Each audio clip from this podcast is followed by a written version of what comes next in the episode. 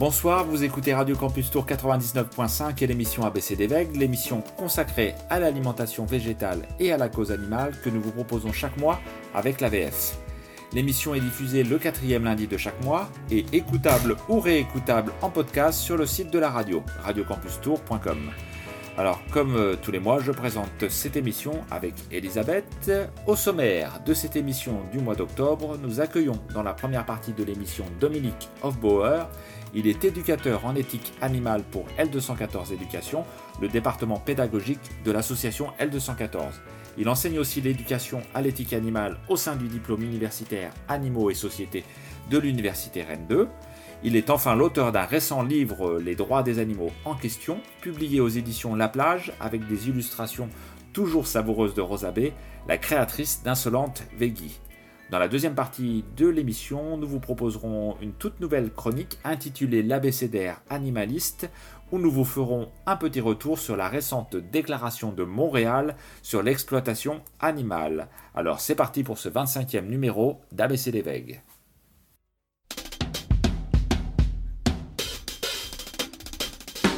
Alors Dominique Hofbauer, bonsoir. Bonsoir. Bonsoir Dominique. Bonsoir Elisabeth, Jérémy, merci de m'accueillir. Eh ben, merci d'avoir accepté notre invitation. Pour commencer cet entretien, est-ce que vous pouvez nous retracer brièvement votre parcours et notamment ce qui vous a conduit à vous engager pour les animaux non humains? Oula, oui. Euh, alors, ça, ça remonte à quelques années puisque j'ai commencé à militer un peu pour la cause des animaux à la fin des années 90, euh, quand j'ai rencontré euh, bah, en fait l'équipe l'équipe de rédaction euh, des cahiers antispécistes, euh, les organisateurs de la Veggie Pride, des premières Veggie Pride, euh, les estivales de la question animale. ça, c'est vraiment ouais, 99-2000. J'ai rencontré des gens qui sont devenus un peu ma famille politique, en fait, aujourd'hui, hein, des gens comme Sébastien Arsac, Brigitte Gauthier, Antoine Comiti. Et puis avec Sébastien et Antoine, on avait créé un petit collectif qui s'appelait Stop Gavage, qui était euh, dirigé en fait euh, sur euh, donc la question du gavage et la question du foie gras. Et puis c'est ce petit collectif qui a un, peu dérivé vers ce qui est aujourd'hui L214 à l'initiative de Sébastien et quelques autres qui étaient un peu dans dans notre entourage. et puis moi, je suis parti à ce moment-là en Belgique pour faire euh, de l'éducation à l'éthique animale, parce que ça, c'est vraiment quelque chose qui m'intéresse euh, depuis toujours, c'est-à-dire euh, la sensibilisation du, jeune public, en fait, sur ces questions. Et puis, j'ai travaillé sept ans et demi chez Gaïa, en Belgique, c'est une association belge de défense des droits des animaux, qui est un peu connue en France. Enfin, on connaît surtout le, faux gras de Gaïa, qui est une alternative au, au foie gras qu'il qu'il développe avec succès là-bas en Belgique et qu'on trouve dans tous les supermarchés.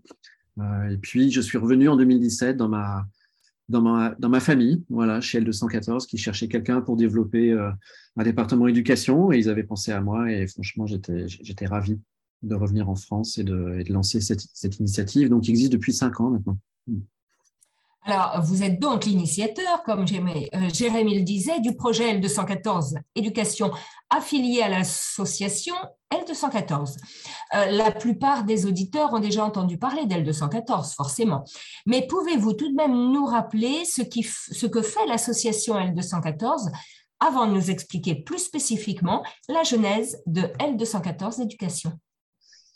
Euh, Oui, alors L214, c'est une association qui est assez récente dans le paysage associatif, en tout cas euh, animaliste, parce qu'elle elle date de 2008. Et c'est une association qui est euh, bah, déjà premièrement qui s'articule sur, euh, enfin qui tire son nom d'un article du Code rural, l'article L214-1, qui dit quelque chose qui est assez fondamental pour nous en fait, hein, qui est assez essentiel, euh, qui est très simple. Tout animal étant un être sensible doit être placé par son propriétaire dans des conditions compatibles avec les impératifs biologiques de son espèce. C'est une formule un peu compliquée peut-être, enfin juridique, pour dire que lorsqu'on est responsable d'un animal, alors on doit lui garantir euh, des conditions de vie qui correspondent à ses besoins, en gros. Alors quand on connaît les, conditions d'élevage des animaux aujourd'hui hein, en, France, euh, et même déjà à l'époque, en fait, en 1976, hein, on, bah, on perçoit tout de suite qu'il y, a un écart entre l'esprit du texte et la réalité des pratiques. Et la raison pour laquelle on s'est intéressé à cet article, c'est parce que c'est alors c'est peut-être le premier en fait au monde. la France est peut-être le premier pays, en tout cas moi et en discutant avec quelques spécialistes en, droit animalier, on n'a pas trouvé euh, de, précédent euh, de la reconnaissance, en fait, dans l'arsenal juridique d'un pays, de la sensibilité des animaux. Parce que c'est ça qui est intéressant dans cet article. Euh, l'article pourrait très bien dire tout animal doit être placé par son propriétaire, non, mais là, en fait, il y a une justification. La raison pour laquelle c'est important, c'est parce que dit le texte, parce que les animaux sont sensibles. Donc il y a une articulation entre, d'une part, la sensibilité des animaux, qui est une vérité euh, scientifique, et euh, l'impératif moral qui nous incombe pour cette raison. C'est parce que les animaux sont sensibles que nous devons leur être attentifs à leurs conditions de vie. Donc ça, c'est très, très intéressant. Et donc la sensibilité, c'est vraiment un, thème fort de l'association L214. Bon, là, vous ne voyez pas, mais voilà, si, j'étais à la télévision, vous verriez que j'ai un t-shirt euh, sous ma chemise où il y a écrit tous sensibles dessus. c'est un, voilà, un, slogan qu'on brandit assez souvent. Et euh, donc, notre idée, c'était de, bah, à la fois de, bah, de travailler pour que cet article soit, soit appliqué, soit, soit mieux appliqué, et aussi mieux connu, de, le brandir un peu comme une sorte d'étendard. Euh, et euh, de le faire connaître. Et donc, ça concerne essentiellement les animaux d'élevage, puisque c'est dans le code rural, et on s'intéresse en particulier à ces animaux-là. Je pense que si, les auditeurs euh, connaissent l'association, c'est souvent à travers des vidéos qui sont assez difficiles à regarder, euh, tournées par des lanceurs d'alerte dans des élevages, dans des abattoirs, par exemple, et que nous, on reçoit et, qu'on diffuse, et qu'on essaie de médiatiser. et la raison pour laquelle on s'intéresse à ces animaux, c'est pas parce qu'on aurait une tendresse particulière pour ces animaux-là, plus que pour d'autres, mais parce qu'ils euh, sont tellement nombreux à être utilisés. Hein, ils représentent peut-être 99% des animaux avec lesquels euh, nous, les humains, nous avons une, une relation, hein, pour employer un terme, un, terme pudique, puisqu'on parle quand même de, on parle quand même de mise à mort, et les chiffres sont vertigineux. Hein, c'est 3,5 millions par jour ne serait-ce qu'en France. Hein, il y a à peu près un millier d'abattoirs en France et 3 millions et demi d'animaux qui passent tous les jours. C'est plus d'un milliard par an. C'est pratiquement 80 milliards euh, à l'échelle de la planète par an, donc c'est dix fois la population humaine et donc c'est vertigineux. Et donc, notre raisonnement, c'est que si on arrive à améliorer les conditions de vie, de détention, de transport et de mise à mort de ces animaux, bah, du coup, on a un levier très intéressant pour soulager beaucoup de souffrances d'un coup et par rapport du coup à la plus spécifiquement la, la jeunesse de L214 éducation. Euh, euh, vous en avez commencé à en parler tout à l'heure en disant que vous étiez assez sensible personnellement au fait de, sensibiliser les, plus jeunes. Euh, comment, à quel moment vous avez vraiment créé L214 éducation? Alors, c'était en 2017 et c'était bah, en fait un, un, souhait de l'association hein, d'aller sur ce, terrain euh, du jeune public. Alors je dirais à la fois parce que, tout simplement parce que c'est un public à part entière, c'est-à-dire que voilà, ça a être des enfants, sont quand même des, des individus euh, à 100%, et donc euh, il n'y a pas de raison de les ignorer déjà. et puis aussi parce qu'il y a il y a une une sensibilité particulière, certainement. C'est un, sujet que, les enfants adorent, en fait, le thème des animaux. Et euh, moi, j'ai un peu une, comment dire, une histoire particulière avec ça que je, raconte un peu dans l'avant-propos du livre, euh, puisque je suis un, je suis un grand frère. je suis l'aîné de ma famille. J'ai plusieurs euh, petits frères et, et, une petite sœur qui est arrivée en fait beaucoup plus tard dans la famille, qui est née quand moi j'avais 14 ans. Et à cet âge-là, moi, j'avais lu en classe, euh, grâce à ma prof de français, un livre qui s'appelle Le meilleur des mondes d'Aldous Huxley. Et, euh, et j'étais assez fasciné par, euh, en fait, tout ce que j'ai appris dans ce livre sur le conditionnement. Et comment, dans cette société du futur, les, les individus, dès l'enfance, sont conditionnés à penser de telle manière, à, à, accepter tout un tas de normes et de valeurs qui les préparent, en fait, à leur rôle futur dans cette société où il y a des voilà, différentes, voilà, sans rentrer dans le détail, mais il y a différentes castes, il y les alphas, les bêtas, etc. Et, et les enfants sont, voilà, sont conditionnés dans des écoles spécialisées par des, des, des enregistrements qui leur sont diffusés pendant qu'ils dorment, par exemple, etc. Donc, il y a un, conditionnement euh, comme ça qui est intéressant. Et il y a à un moment donné un des personnages du, du livre qui, qui essaye de s'éveiller un petit peu et qui se dit Ah, mais qu'est-ce que je ressentirais si, si, si seulement je, je n'avais pas été conditionné Qui est mon vrai moi, etc. Euh, et donc j'étais très, voilà, j'étais très touché par ça et moi-même, je me, j'en étais venu à me demander si j'étais né à une autre époque, dans un autre contexte, dans, une autre famille, dans une autre région du monde, à un autre moment de l'histoire. Est-ce que je, je, serais qui je suis ou est-ce que je serais quelqu'un d'autre? Est-ce que j'aurais les mêmes croyances, les mêmes valeurs, etc. Et, puis voilà qu'arrive dans dans la famille un petit être tout vierge, ma sœur euh, Lucie. Et donc, euh, c'était une très bonne occasion de voilà de découvrir et d'observer en fait un peu en, en scientifique comment le, conditionnement opère et comment cette euh, jeune enfant allait devenir une enfant de cette époque-là, de ce pays-là, de cette culture-là, de, cette famille-là, etc. Alors qu'elle aurait pu être Pocahontas ou euh, Cléopâtre ou allez savoir. Donc voilà, c'était très intéressant à observer. Et un jour, on était à table et elle avait grandi un peu, elle avait 3-4 ans et mes parents n'arrivaient pas à la faire manger, elle avait vraiment pas envie de manger. Et ils avaient une astuce dans ces cas-là qui était de lui raconter une histoire et de détourner son attention avec une histoire pendant que tout doucement, il lui mettait la fourchette dans la bouche. Et ma sœur était captivée par l'histoire euh, et, euh, et ça fonctionnait très bien. Et mes parents lui donnaient à manger comme ça discrètement. Et puis, euh, d'un coup, j'ai eu une sorte de choc parce que L'histoire, c'était celle des trois petits cochons qui essayent de d'échapper. Ah pardon, il y a mon chat qui arrive. Ah, tu peux pas rester là. Euh, qui euh, donc essaye d'échapper au, au, méchant loup. Alors le loup, il est méchant parce que qu'est-ce qu'il veut faire? Ben, il veut les manger. Donc euh, il, y a déjà, il y a déjà un peu des valeurs là qui sont véhiculés. Et puis, euh, et puis les cochons, voilà, on est tous suspendus à leur destin. On espère qu'ils vont avoir la vie sauve. Et en même temps, la nourriture qu'on lui mettait dans la bouche, bah, c'était du jambon. Les eh questions de l'histoire, de, eh manière, et, euh, voilà, qui, qui, et donc il y avait une sorte de, de schizophrénie incroyable dans ce moment qui, alors, allez savoir pourquoi, hein, à ce moment-là, m'a vraiment sauté aux yeux, m'a fait comme l'effet d'un d'un bloc de béton. Et, euh, et, voilà. Et donc, je crois que depuis ce, ce, moment-là, je suis devenu très attentif, en fait, euh, à ce qu'on à ce qu'on raconte euh, aux enfants et à, à quel, comment dire, dans, dans, quelles conditions on leur permet de se faire leurs propres idées et de leur donner les, des, des informations qui leur permettent à eux de faire leurs propres choix. Hmm. Euh, voilà et, votre petite sœur continue-t-elle à manger du jambon Alors, euh, elle, est, elle est devenue végétarienne euh, plus tard. Ouais. D'accord. Elle avait, quand elle avait 18 ans. Mm. Vous lui aviez raconté cette, votre prise de conscience?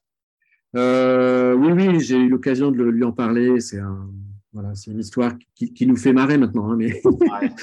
mais oui, oui, c'est voilà, c'est un peu un. Oui, c'est un un épisode assez fondateur. Ouais. Mm, mm. Et donc, euh, alors, pardon, oui. Oui, pardon. Mm. Oh, oui, non, non, non, continuez, continuez. ok. Et donc, euh, l'esprit de la 214 éducation, en fait, c'est, ça, c'est-à-dire c'est une démarche informative qui euh, consiste à produire, diffuser des outils éducatifs. Alors, quand je parle d'outils éducatifs, je parle de livrets pédagogiques, de vidéos pédagogiques, d'expositions, etc. On a un petit journal aussi qui s'appelle Mon Journal Animal, qui est pour les 10-14 ans, qui est le, journal des jeunes défenseurs des animaux et qui euh, amène en fait des informations scientifiques euh, avec des éléments d'éthologie, biologie euh, et également juridiques en termes de, de droit animalier, de protection des animaux, pour d'une certaine manière encourager euh, chez les jeunes ou moins jeunes ou adolescents qui, euh, qui ont une sensibilité particulière, mais globalement, c'est quand même beaucoup, beaucoup d'enfants, pour encourager cette sensibilité, pour l'alimenter avec des données scientifiques et vérifiées, et pour les armer par rapport à cette, voilà, cette qualité d'attention qu'ils peuvent avoir et qu'ils peuvent développer pour les animaux, et surtout montrer que ben, c'est pas quelque chose qui est propre à leur âge en fait, que c'est pas quelque chose qu'on est obligé d'abandonner en grandissant parce que c'est pour les petits. Vous avez remarqué, hein, le, thème des animaux, c'est beaucoup pour les petits. Les animaux sont partout dans leur vie, en fait. Oui, exactement. Euh, il y a des animaux qui leur parlent dès le, dès le lever, en fait. Euh, voilà, on, on, les met devant des dessins animés comme, euh, pendant que les parents se préparent, etc., pour, avec des animaux partout. Ensuite, ils passent à table, il y a des animaux qui leur parlent sur les parquets de céréales, etc. Ils prennent un cartable euh, où ils ont des, vêtements, ou même l'hiver, ils ont des petits bonnets avec des oreilles de lapin, etc. Il y a des animaux partout. Ils arrivent à l'école, leur porte-manteau, c'est, il y en a, c'est le dauphin, il y en a, c'est la girafe. Enfin, en école maternelle, on, utilise des animaux partout, dans tous les cours, pour compter, pour, euh, euh, pour, pour, chanter, dans, dans, les, dans les récitations, etc. C'est, c'est vraiment extrêmement présent. Et puis après, peut-être euh, justement parce que c'est très associé à la, à la petite enfance, euh, il y a une sorte de... Voilà, on met peut-être un, un, point d'honneur à ne, à ne, plus être sensible, à ne, voilà, à ne, plus être euh, enfantin, alors que c'est pas enfantin. voilà, la, la, protection des animaux, c'est un, un, sujet sérieux, solide. il y a même des adultes qui peuvent, voilà, qui peuvent en faire leur métier. Donc, voilà, donc ça, voilà, nous on trouve que c'est que c'est important à montrer en fait. Voilà. Dominique, vous parliez justement euh, du fait que les supports pédagogiques que vous montiez étaient, euh, étaient euh, basés quand même sur les sciences, les sciences éthologiques, etc. Justement, pour asseoir le sérieux de la démarche L214 d'éducation, en regardant sur le site, j'ai vu que vous aviez plusieurs partenariats avec la Fondation 30 millions d'amis, que vous interveniez sur le diplôme universitaire. On en parlait au début de l'émission Animal et Société de l'Université Rennes 2. Vous avez encore le soutien Diane Artus Bertrand, et ça parlera à un certain nombre d'auditeurs. Vous avez aussi un conseil scientifique. Est-ce que vous pouvez nous, en parler un petit peu, dire quel est son rôle? Oui, le conseil scientifique, alors c'est quelque chose qu'on a, a souhaité euh, euh, constituer en fait tout de suite avant même de, de commencer euh, à produire les outils, c'est-à-dire euh, d'avoir euh, un, un, comité qui est composé de spécialistes dans leurs différentes disciplines, donc soit en éthologie, en, en philosophie morale, on a par exemple des personnes comme Martin Gibert, Renan Larue, euh, en psychologie euh, de, l'enfant, en sciences de, l'éducation avec quelqu'un comme Laura Nicolas, euh, en études animales, Émilie Dardenne. Et tous les outils qu'on prépare, nous, dans l'équipe L214 Éducation, sont soumis au comité scientifique qui fait un retour sur là où peut-être on a été imprécis, là où peut-être on a fait des erreurs, ou sur des avancées scientifiques dont on n'était pas au courant, par exemple. Voilà, de manière à ce que nos outils soient le plus en phase possible avec l'état de la science et de la, réglementation. Et euh, comment travaillez-vous euh, à L214 Éducation? Est-ce que vous attendez d'être sollicité pour la mise à disposition de matériel pédagogique que vous avez ou avez-vous une démarche active de sollicitation des structures scolaires ou des lieux d'éducation comme la médiathèque par exemple? Pour leur proposer des actions de sensibilisation à l'éthique animale. Et vous arrive-t-il aussi d'être sollicité par les élèves eux-mêmes, les lycéens par exemple, qui souhaitent mettre en avant le sujet du sort des animaux dans leur établissement? Comment Comment euh, arrivez-vous à, proposer vos services et, à, communiquer avec les jeunes? Oui, alors, euh, bah oui, merci Elisabeth. En fait, là, tout, ce que vous avez dit euh, existe. Euh, je dirais que, alors on travaille un peu avec le milieu scolaire, on travaille beaucoup avec, euh, dans le cadre du périscolaire, avec, comme vous le disiez, les médiathèques, les centres de loisirs, les, les festivals également. et pour ça, on a, alors je dirais, on a à la fois une démarche active de, communication envers euh, les centres culturels, les médiathèques, etc., pour faire connaître euh, notamment nos expositions. Euh, ça, c'est quelque chose qui fonctionne bien. On a une quinzaine de jeux de différentes expositions pour différents publics et sur différents thèmes. On a un thème très, très général, plutôt adapté à, des, à des enfants, à un jeune public à partir de 10 ans qui s'appelle Un animal des animaux. Euh, c'est toute une collection d'outils euh, qu'on a monté en collaboration avec la Fondation 30 millions d'amis. Donc, il y a une exposition, il y a un livret pédagogique, Il y a une animation aussi qui va avec et qu'on propose donc très souvent en médiathèque ou en bibliothèque. Euh, un thème donc qui est important pour nous, enfin qui est disons proche du, du cœur de l'association qui s'appelle Nourrir l'humanité avec humanité, donc qui est vraiment sur euh, la question de l'alimentation et tous les enjeux euh, contemporains autour euh, ben, voilà, de, l'alimentation en termes de, ben, protection du climat, de, euh, de pollution de l'eau, de partage des ressources, etc.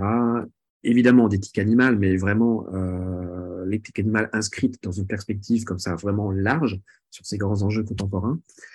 Et puis, un thème qui, qui est plus récent, là, qu'on a développé l'année dernière, qui est bien en phase aussi avec les, les programmes euh, de, philosophie qui ont évolué il y a deux ans et qui maintenant ont un chapitre qui est très intéressant sur l'homme et l'animal, euh, avec la question des droits des animaux. Et notre, alors cette exposition s'appelle Quels droits pour les animaux? Point d'interrogation. euh, c'est une expo qui, voilà, qui, circule euh, en médiathèque, en bibliothèque, occasionnellement en lycée, euh,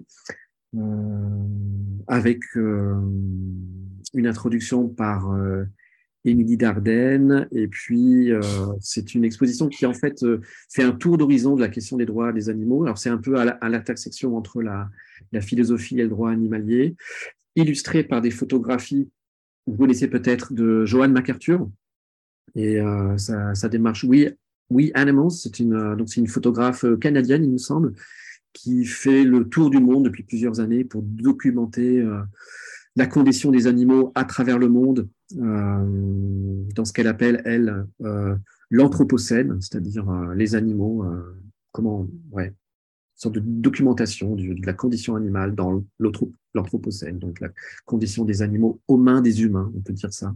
Et c'est très très large, ça va des élevages à fourrure, à la pêche, à la, condition des animaux dans, les cirques, dans certains spectacles traditionnels, etc. Et c'est des très très belles photographies qui, euh, gagnent régulièrement des, prix. C'est une très très c'est une photojournaliste très très intéressante et qui met à disposition des associations ces images gratuitement quand c'est pour un projet euh, de sensibilisation. Donc euh, voilà, donc ça fait une très belle expo et qui est enrichie aussi de tout un tas de citations, à la fois des citations historiques, euh, Plutarque, Théophraste, Condillac, Rousseau, Voltaire, Jérémy Bentham, etc., Darwin, et puis euh, contemporains avec des philosophes d'aujourd'hui comme Florence Burga, Valérie Giroud, Stephen Wise, etc. Voilà, et, ça donne une, voilà, une, une, approche, je dirais, euh, très, très accessible, euh, parce que c'est ça l'idée, hein, de, faire euh, des supports qui sont, qui sont extrêmement simples et qui amènent à aborder cette question très contemporaine euh, des droits des animaux, euh, en étant un petit peu euh, pris en main et en expliquant un peu les, les grandes notions et les grands enjeux autour de ce débat de ce débat voilà qui, nous tient forcément très à cœur chez L214. Ouais. Et Dominique, de, de, manière générale, comment vous avez des retours un petit peu sur les réactions des enfants ou des élèves par rapport à, à ces supports, euh, par rapport au fait d'aborder la question de l'éthique animale? Oui, alors euh, nous on a des retours euh, directs lorsqu'on intervient avec euh, avec des groupes d'enfants. Donc ça évidemment, là ce qu'on peut, ce, ce qu'on voit tout de suite, c'est qu'il y, y, a vraiment un, un intérêt en fait incroyable pour, euh, pour ces sujets. Donc les, les, enfants sont extrêmement volontaires en fait pour, euh, pour aborder ça. Quand on arrive dans une médiathèque par exemple et tout de suite euh, voilà on est accueilli, ah monsieur c'est vous qui, qui venez parler des animaux. Enfin c'est vraiment voilà c'est c'est presque trop facile j'ai envie de dire. Si, si, voilà si je venais parler du tri des déchets par exemple des, des choses plus ça serait plus compliqué alors que là il y a vraiment un enthousiasme qui est très très fort chez le jeune public. Et puis, on a des retours, euh, alors c'est difficile à quantifier, mais notre petit journal Mon Journal Animal, par exemple, qui est un journal qu'on propose gratuitement pour euh, les structures. Donc, euh, il y a tout un tas de structures qui sont abonnées. Il existe depuis 3-4 ans maintenant et on a quelque chose comme 61 000 abonnés. On, on, le tire à 70 000 exemplaires. Donc, ça, pour nous, c'est un, un, signe très, très encourageant. Mmh. Et du coup, est-ce que vous avez des projets à venir avec L214 et éducation, des choses sur lesquelles vous êtes en train de plancher euh, sur lesquels on, est en train de travailler. On travaille surtout en fait sur la, ben, sur la médiatisation de, de, la démarche et surtout sur cette question là que j'évoquais à l'instant, de l'autonomisation euh, des enseignants, surtout parce qu'il y a une avancée assez intéressante dans le cadre de la loi maltraitance euh, qui avait été votée donc, à l'Assemblée nationale en euh, l'hiver dernier, enfin fin novembre dernier. C'est passé un peu inaperçu, mais il y a eu en fait un amendement qui conduit maintenant le, les programmes de l'EMC, ce qu'on appelle l'EMC, donc l'éducation morale et civique, à intégrer le respect des animaux, alors de compagnie, en tant qu'être sensible. Donc, euh, c'est très intéressant. C'est une avancée qui est, qui est, forte, qui a été portée par une association qui s'appelle euh, Éducation éthique animale, qui est une association euh, très, très efficace sur ces questions-là. le premier amendement, enfin, le, texte d'origine concernait tous les animaux. Et puis, c'est passé en commission paritaire. Et, quand le texte est ressorti, il y avait les animaux de compagnie qui avaient été ajoutés. Donc, ça restreint le champ euh, mais ça, bon, ça n'empêche pas qu'on puisse parler de, respect des animaux euh, de manière générale, du moment qu'on parle aussi des animaux de compagnie, puisque c'est ça qui est obligatoire. Après, ça n'empêche pas un enseignant de travailler sur euh, la question du respect des animaux en général, surtout si on parle des animaux en tant qu'être sensible. Là, il n'y a pas que les animaux qui sont des êtres sensibles. Donc, ce qu'on aborde dans, ce cours, ça, ça, évidemment, ça va concerner tout un tas d'autres animaux en laissant assez peu de côté, à part euh, les huîtres, euh, les méduses et quelques animaux sans cerveau et sans système nerveux central. Euh, tous les animaux sont des êtres sensibles, tous les animaux sont les sujets de leur propre vie, ressentent ce qui leur arrive. Et ça, ça engage notre responsabilité. Et c'est très, très, très bien qu'on en, qu'on en prenne conscience euh, tôt, de bonne heure, ouais, et en particulier à l'école. Mm. Nous allons maintenant parler un petit peu de votre livre, Les droits des animaux en question, dont vous avez signé les textes à côté des illustrations savoureuses de Rosabé, comme Jérémy le disait en début d'émission. Alors, le livre est paru cette année aux éditions La Plage, en partenariat avec l'association L214. Quelle est la genèse de ce livre? Racontez-nous tout. Ah, comment tout a commencé? Alors, euh, eh ben, écoutez, moi j'étais un peu, un peu frustré. Euh, quand je, discutais avec des gens et qu'on me demandait en fait un livre à conseiller pour euh, rentrer, pour, pour que des, lecteurs qui connaissent pas forcément le thème des droits des animaux, qui connaissent sont pas forcément, euh, voilà, pas forcément un master en philosophie morale, euh, puissent découvrir l'éthique animale de manière assez simple et assez, je, dirais, assez panoramique, de manière vraiment large et accessible.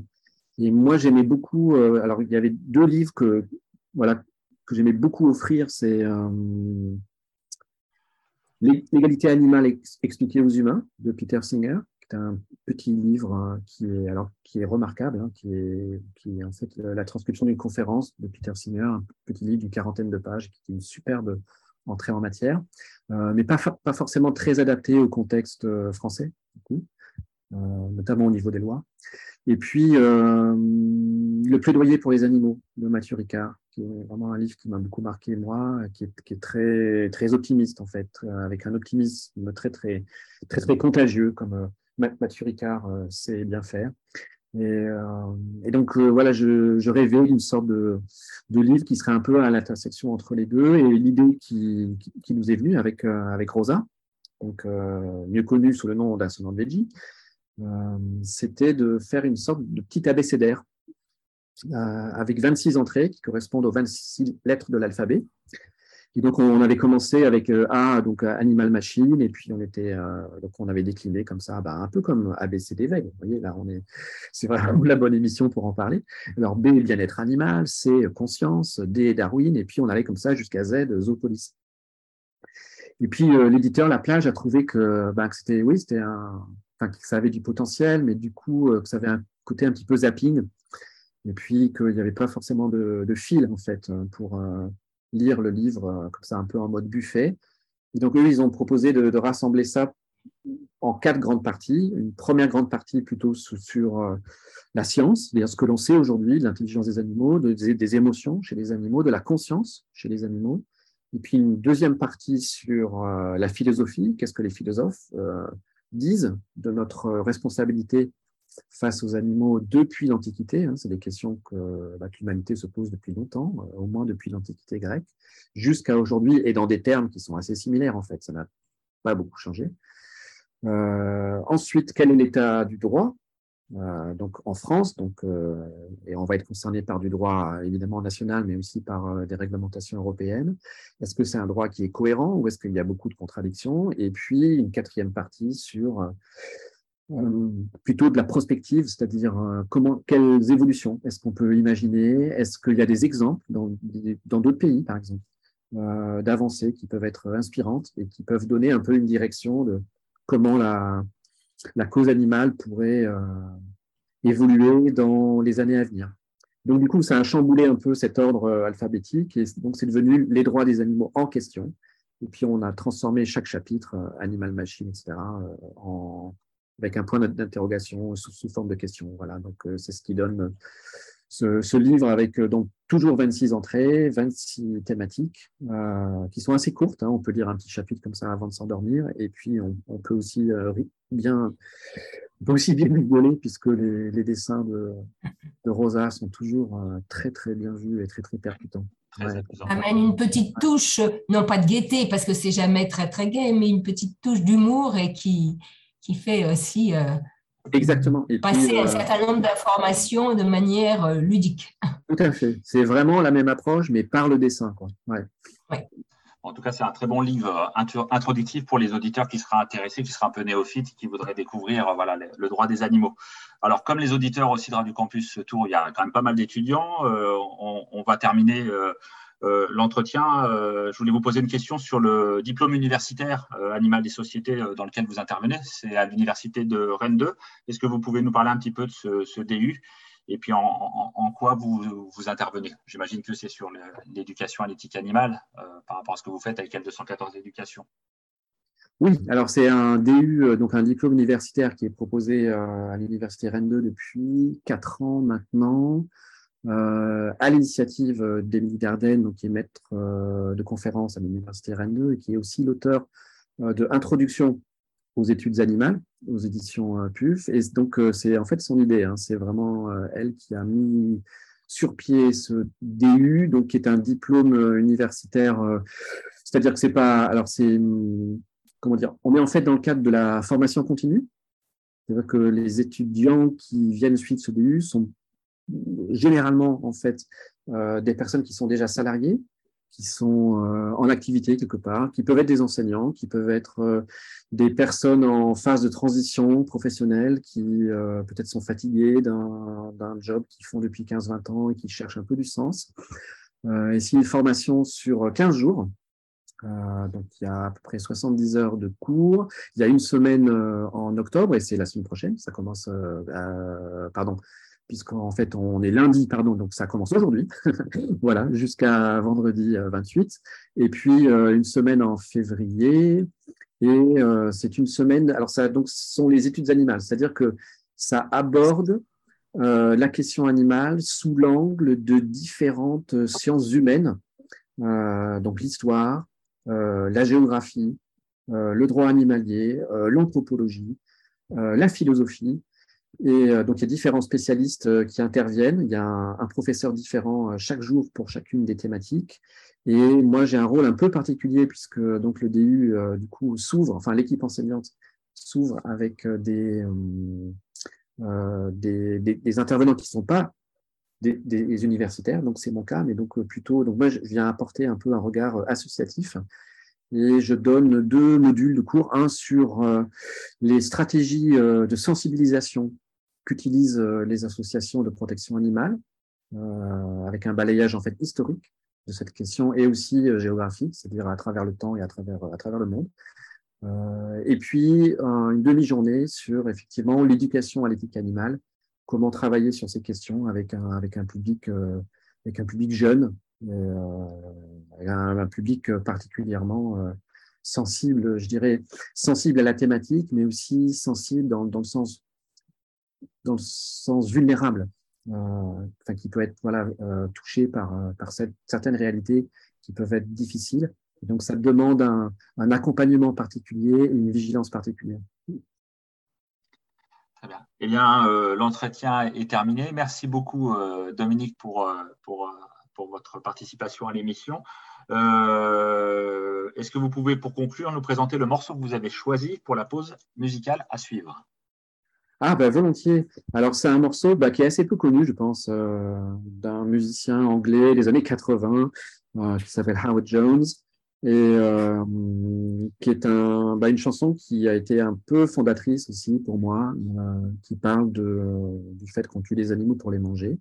C'est un peu un, équivalent du, fameux Meat is Murder euh, des, Smiths, c'est à peu près euh, la même époque. Et puis il y a une petite comptine en fait qui est chantée par des enfants dans le morceau, euh, qui dit Children's stories with their farmyard favorites at the table in a different disguise, c'est-à-dire des animaux de ferme des contes traditionnels de notre enfance, les voici tous à table dans un déguisement bien différent.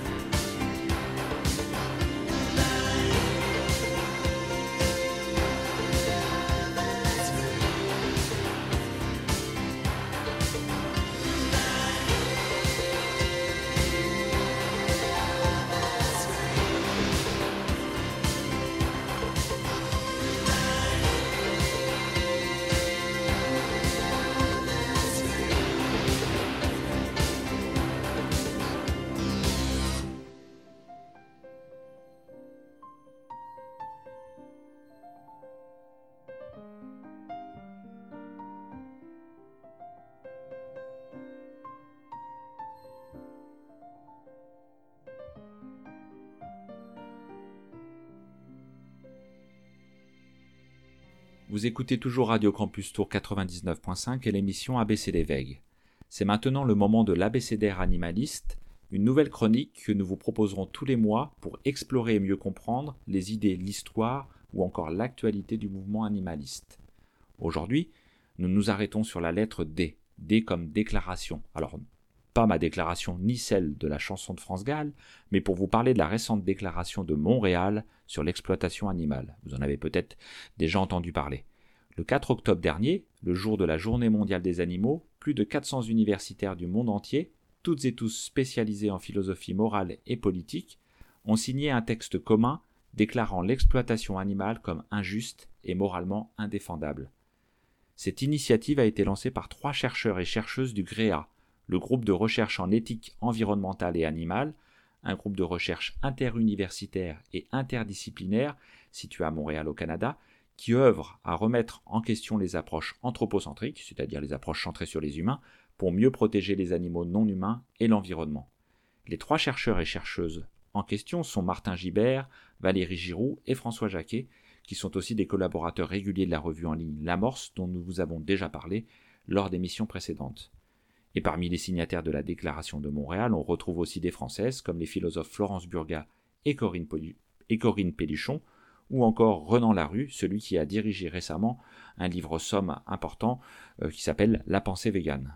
Alors, euh, un peu plus tôt dans l'émission, Dominique Hofbauer euh, a pu nous parler de Martin Gibert, de Valérie Giroux, de Florence Burga, ou encore de Renan Larue. Hein. On est à, proprement parler dans la continuité de, de ce qu'il a pu nous dire en début d'émission. Alors, que dit un peu plus précisément cette déclaration de Montréal? Elle s'appuie d'abord sur les sciences éthologiques et neurobiologiques qui ont démontré abondamment que de nombreux animaux sont sensibles, capables de ressentir du plaisir, de la douleur et différentes émotions. En disant aussi que de nombreux animaux sont des sujets conscients, elle fait écho à une autre déclaration importante qui a dix ans cette année, c'est la déclaration de Cambridge. Alors c'est quoi la déclaration de Cambridge?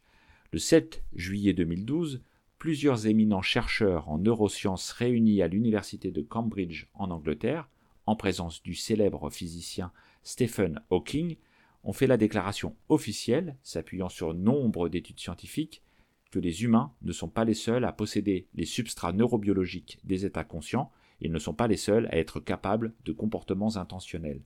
Les mammifères, les oiseaux et de nombreux autres animaux non humains, comme les pieuvres par exemple, possèdent ces substrats neurobiologiques. De ce constat scientifique important, les universitaires signataires de la Déclaration de Montréal en tirent les conséquences morales. Comme nombre d'animaux s'avèrent sensibles et conscients, ce sont des individus qui ont des intérêts à ce que l'on ne puisse pas leur nuire.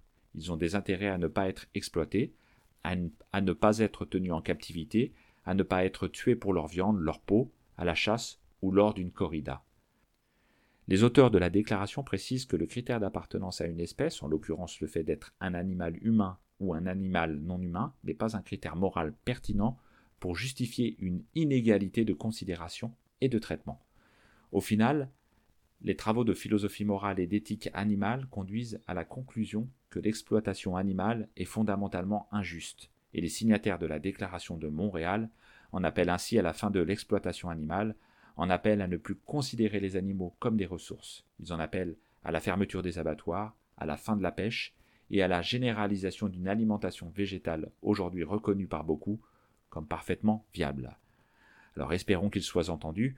Vous pouvez retrouver la déclaration de Montréal sur l'exploitation animale sur le site du GREA, donc g r e e a.ca, et la déclaration de Cambridge sur Wikipédia ou sur le site des cahiers antispécistes, cahiers-antispécistes.org.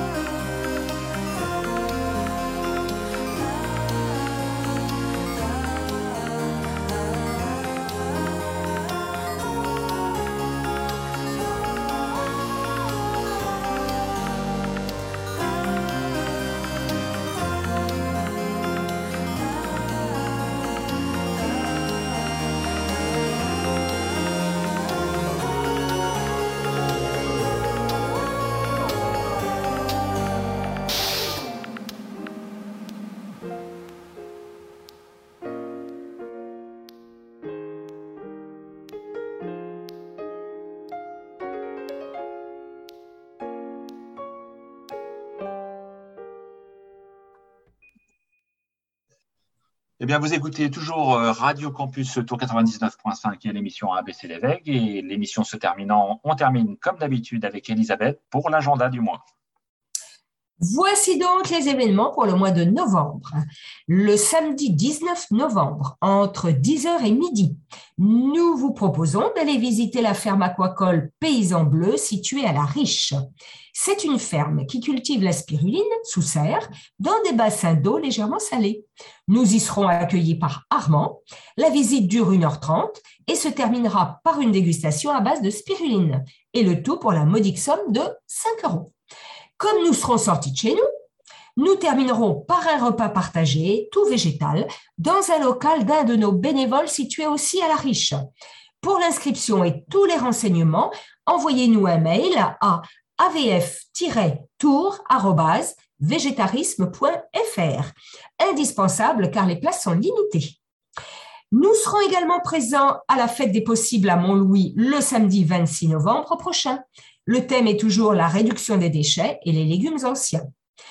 Et puis, j'en dis un tout petit peu pour le mois de décembre, parce que ça aussi, c'est important. Le samedi 3 décembre et le vendredi 7 décembre, nous aurons un stand dans le chalet des associations au marché de Noël de Tours, boulevard Horteloup, entre 10h et 21h à peu près. Nous vous proposerons des jeux, des dégustations et bien, bien entendu des discussions. Pour le moment, c'est tout, mais nous avons encore plein d'idées.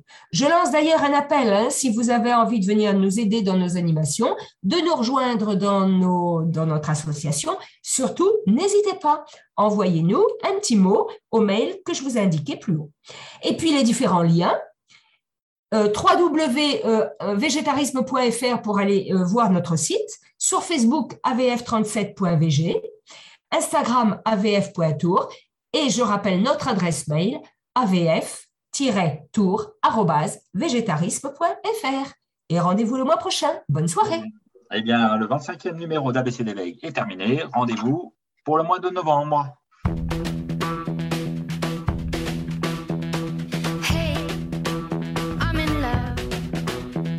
Moment between the striking and the